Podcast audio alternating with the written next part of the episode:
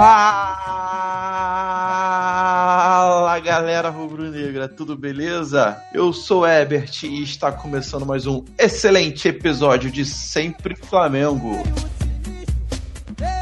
Sejam bem-vindos ao seu bate-papo de torcedor para torcedor sobre o clube mais querido e também mais invejado do país. Bora começar a zoeira?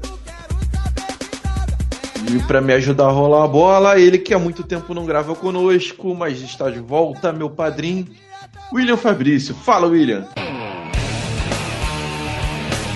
Qual é a nação? Tranquilidade no bagulho. Hoje é só café com leite. Vamos que vamos. Porra, é essa, William? Sabe que é café com leite, não, cara? Não, eu sei, mas porra, que personalidade é essa, cara? Você mudou uma pessoa diferente, totalmente diferente? É que eu tava no DM, pô. E junto conosco também o roqueiro Zona Sul, Bruno Del Souza. Fala nação, eu não tô entendendo essa animação deles aí. Nem parece que o Flamengo tá sem ganhar, tá fudido na Libertadores, tá com Rodinei na lateral direita e Vitinho preguiçoso na ponta esquerda. Nem parece, né, cara? Então, ó, eu não divido a minha empolgação, eu tô bolado, tô puto, tô nervoso e.